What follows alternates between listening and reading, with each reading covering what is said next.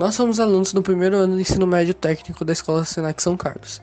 Eu sou o Juan e nós fazemos parte do Visão Digital, que tem como objetivo causar um impacto positivo na vida das pessoas com deficiência visual e baixa visão, por meio da acessibilidade digital. Nós estamos aqui para fazer a divulgação de aplicativos que podem auxiliar essas pessoas em situações do cotidiano, explicar quem somos e o que é a acessibilidade. Nosso grupo surgiu numa aula de projeto profissional. No Senac temos aulas para desenvolver projetos em grupo, com base em algum problema da realidade.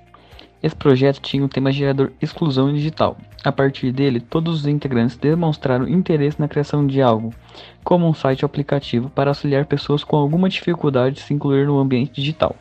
Nós filtramos as ideias e, após conversar com o Inácio, que explicou um pouco da realidade de uma pessoa cega, vimos que poderíamos focar nas pessoas com deficiência visual nas dificuldades de acesso que essas pessoas apresentam e nos aplicativos e softwares já desenvolvidos para facilitar suas vidas. Pesquisamos e vimos que já existe uma grande variedade de aplicativos com o mesmo intuito do nosso grupo, então resolvemos, além de trabalhar na criação de um protótipo próprio, também divulgar outros aplicativos que já existem e têm o mesmo objetivo do nosso, que é apenas ajudar o máximo que possível. Então, para que divulgar os aplicativos que já existem?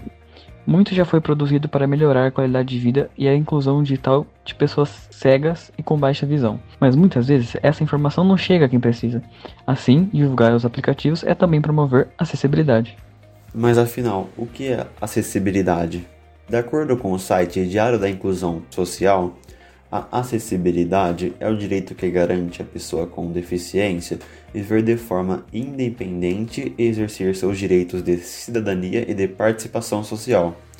É um meio de garantir a melhoria de qualidade de vida das pessoas.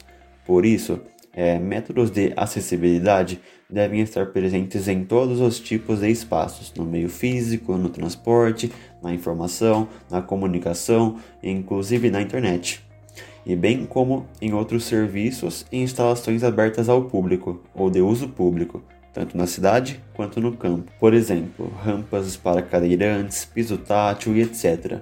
É, os aplicativos também são parte da acessibilidade. Então, nas próximas postagens da Visão Digital, acompanhe as ideias de aplicativos que já existem, compartilhe e faça a acessibilidade chegar quem precisa.